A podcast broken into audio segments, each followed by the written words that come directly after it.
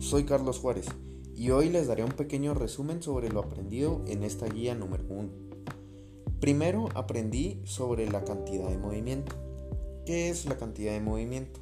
La cantidad de movimiento es una cantidad vectorial que nos indica que mediante la aplicación de la fuerza un objeto puede llegar a detener su impulso. Al duplicarse la masa de un objeto, su cantidad de movimiento también puede hacerlo. Igualmente al triplicarse o incluso al cuatriplicarse. Ejemplos de cantidad de movimiento en la vida cotidiana pueden ser como el choque de dos automóviles o el juego de golf. Ambos actúan gracias al impulso de la fuerza que actúa sobre un objeto, la cual es igual al cambio de la cantidad de movimiento de ese objeto, incluso si la fuerza no llega a ser constante.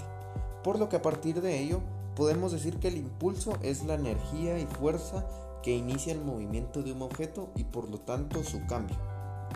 Ahora que ya sabemos impulso y cantidad de movimiento, hablaremos de fuerza. ¿Qué es la fuerza? La fuerza va incrementando dependiendo del impulso con la que se inicia. Por lo tanto, es recomendable que para facilitar nuestra comprensión sobre este tema, nos enfoquemos solamente en la fuerza promedio. Con esto hallaremos de una manera más fácil el impulso que se le da al objeto.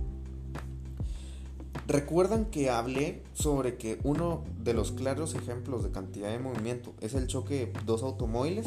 Pues bien, hablaremos de qué es un choque, uno de los principales eh, aspectos a destacar sobre este tema.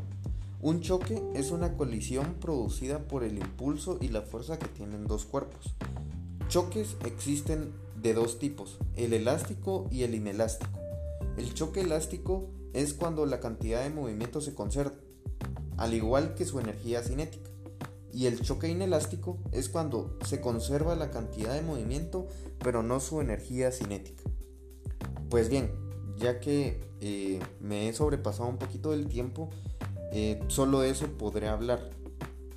Pero este es un pequeño pero claro resumen sobre lo aprendido en esta lectura y espero que sirva para seguir fortaleciendo ese conocimiento y todos, todas las aplicaciones matemáticas y cotidianas que se le pueden dar a este tema. Muchas gracias por su atención.